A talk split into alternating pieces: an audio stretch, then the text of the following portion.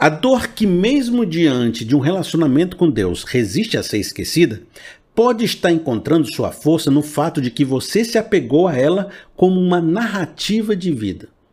Entendeu? Ah, talvez você pense assim, não, mas isso aí não parece muito lógico, não. Porque a dor machuca, a dor dói. Como é que eu estou me apegando à dor se ela dói, se a dor destrói? Eu acho incoerente você falar que as pessoas estão se apegando à narrativa, a uma dor como uma narrativa, uma justificativa da sua vida. Porque vai doer mais. Se eu me apego com a dor, a dor dói. A dor, a dor fica forte. A dor não me abandona. É incoerente. É incoerente de fato, mas acontece. Né? Vou dizer algumas frases para você entender o que, que eu estou querendo dizer. Olha só. Um rapaz, um homem, ele diz o seguinte: ó, na infância, tal trauma aconteceu comigo. Eu não vou dar nome para você poder dar o nome na sua cabeça. Tal trauma aconteceu comigo. Por isso, pastor, ele está falando, né? Por isso, pastor, eu trato minha esposa dessa forma hoje. Mas eu não tenho culpa. Ela tem que entender que eu faço isso por causa do trauma que eu tive no passado. Você entendeu agora? O cara pegou uma dor do passado, em vez de fazer o processo de perdão, transformação, ressignificação, cicatrização e fazer essa dor ir embora, ou virar uma cicatriz que se resolveu, ou virar uma vitória, ele pegou a dor e colocou no centro da sua narrativa de existência, dizendo: Eu sou alguém que sofreu algo ruim, por isso hoje eu machuco todo mundo e todo mundo tem que entender porque eu sofri. Entendo que a minha narrativa é de sofrimento, a minha narrativa é de ter recebido mal, por isso vocês têm que me engolir, vocês têm que me aceitar. Então ele não resolveu, ele entronizou a dor no coração entronizou o problema, entronizou a lembrança ruim e agora está celebrando, dizendo: olha, todo mundo olhem para minha dor, celebre a minha dor, aceitem a minha dor e me aceitem como eu sou. Porque eu não quero resolver nada, eu só quero que vocês saibam que eu sou assim e eu vou continuar sendo assim e vou continuar causando isso, porque a dor do passado me autoriza a ser assim. Então ele não quer se libertar da dor porque está usando a dor a seu favor está usando a dor como uma identidade, está usando a dor como parte do seu discurso de vida. Outras pessoas podem dizer assim: ele fez isso comigo. Por isso, agora todos vocês têm que cuidar de mim, me sustentar, me dar atenção, me dar consolo constantes e eternos. Agora eu sempre vou ter que ser sustentado, cuidado. Vocês sempre têm que cuidar de mim eu virei a coitadinha e a pessoa que tem que ser sustentado, cuidado, dado atenção. Vocês estão dando atenção para quem? Dê atenção para mim. Eu tive um problema no passado. Então ela fica dizendo isso. Veja meu passado, eu tenho direito agora a não fazer mais nada, porque eu tive um passado ruim. Eu não preciso mais trabalhar, não preciso me sustentar. Eu tenho que ter atenção de todos vocês, porque no passado aconteceu isso comigo. Outra pessoa pode dizer assim: eu não tenho culpa de ter deixado várias oportunidades eu tenho tal coisa. E isso me impede de ser produtivo. Não há nada que eu possa fazer. Depois que eu entendi que eu tenho tal coisa, hoje eu posso aceitar ser uma pessoa improdutiva. Me aceite, aceite que eu sou improdutivo, me sustente, fique cuidando de mim, porque eu sou improdutivo, eu tenho tal coisa. Então, as feridas, as dificuldades, os problemas vividos, os constrangimentos, as, eles deixaram de ser algo que você precisa superar para ser algo que justifica a sua posição, que justifica quem você é, que justifica a sua relação com os outros, que fica lhe colocando numa posição de ter atenção, ter direitos, ter sustentos. E por que que você abandonaria uma dor que faz tão bem para você, te dá tantos recursos, te dá tantas, sabe, atenções? talvez você esteja confortável de ter essa dor. Essa dor se encontrou um lugar funcional. E de repente você vê que a pessoa não fala mais dessa história como algo a ser superado, transformado, cicatrizado. Ela fala isso como um troféu. Em todas as mesas que ela chega, né, ela vai contar sua história triste e todo mundo vai ficar: Meu Deus, Fulano, vem cá, deixa eu te abraçar, o que, que aconteceu contigo? Né? Fica, você fica usando isso a seu favor. O ruim é que você entronizou no seu coração a dor. Você retirou Deus que deveria estar no centro do seu coração e entronizou esse sentimento ruim. Embora ele funcione, você não está vivendo um processo de transformação, de redenção, de cicatrização, de transformação. Embora ele funcione, não é isso que Deus deseja para você. E quando eu digo funciona, é, funciona porque foi a forma que você encontrou de lidar com a sua dor. Eu não estou falando que você é uma pessoa safada, não, nem pessoa, sabe, está fazendo isso porque quer conseguir benefício mas porque a nossa mente trabalha muito com, com punição e recompensa, faz parte do ser humano. E se você encontrou uma forma de viver com a dor que faz com que as pessoas lhe deem atenção, que lhe posiciona, que cria uma identidade, você acaba gostando dessa, de, dessa narrativa, desse jeito de viver. E ao mesmo tempo você não, não sofre tanto, porque consegue tirar algo bom de tudo que viveu. Mas veja, não é isso que Deus. Não é, não é esse o propósito de Deus para você.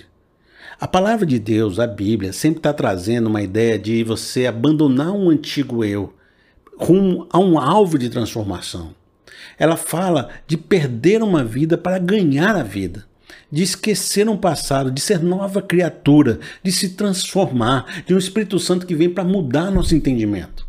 Ela fala de uma novidade de vida, de uma fé que olha para frente, que olha para o futuro, que tem esperança, de um perdão redentor. Todas essas coisas parece que ficam em segundo plano quando você entroniza a dor e se coloca numa posição de vítima eterna.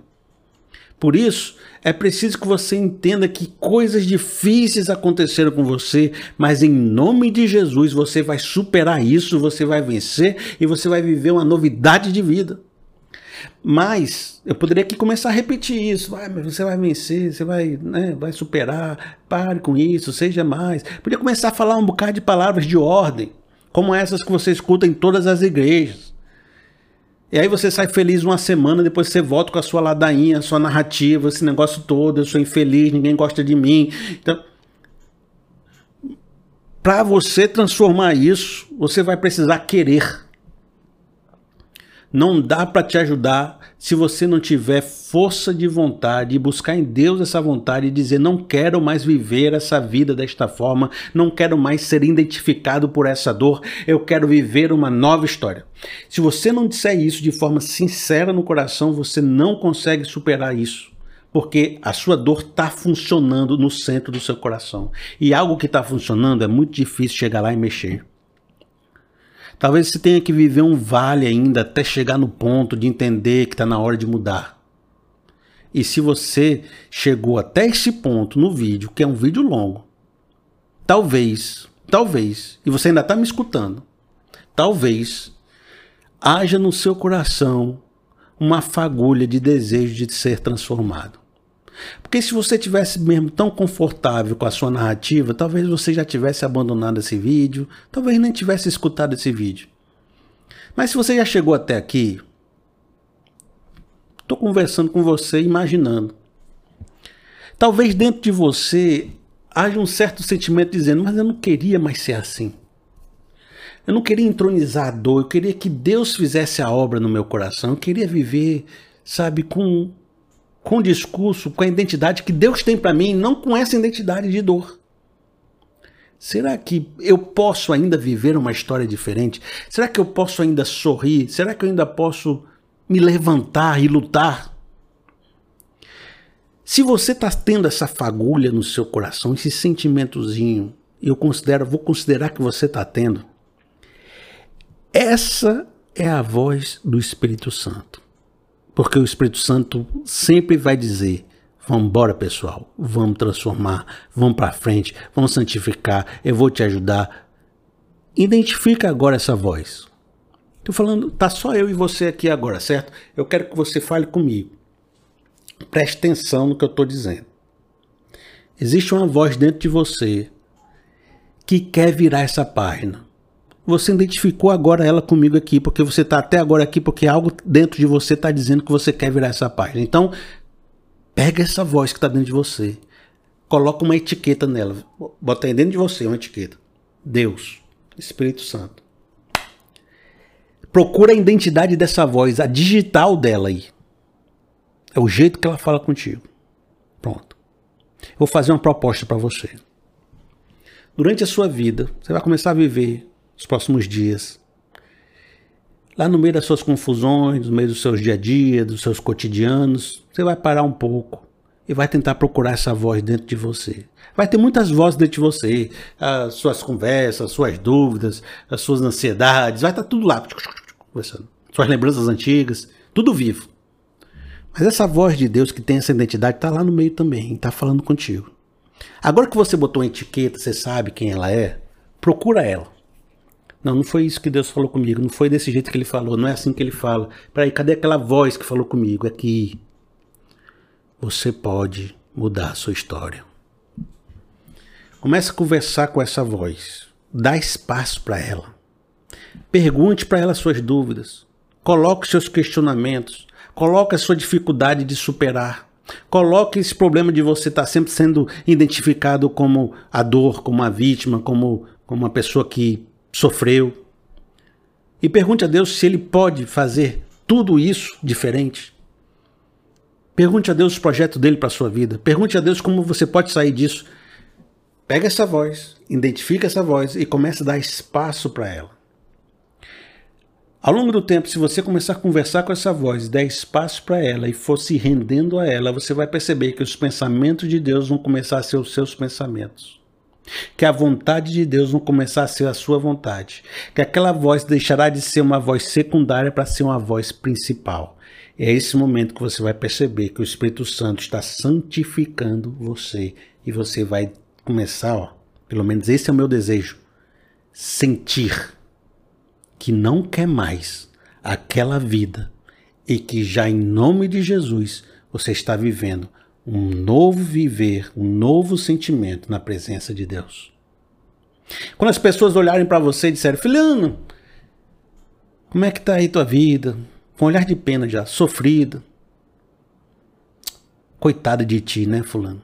Você vai dizendo, coitada não. Sou filha de Deus, tenho fé em Deus. Deus tem feito os grandes planos para minha vida, tenho grandes propósitos. Ontem mesmo já resolvi tal coisa, resolvi tal coisa. Deus é mais, Deus é comigo. E se você quiser vir comigo, a gente vai fazer grandes obras nessa vida aqui.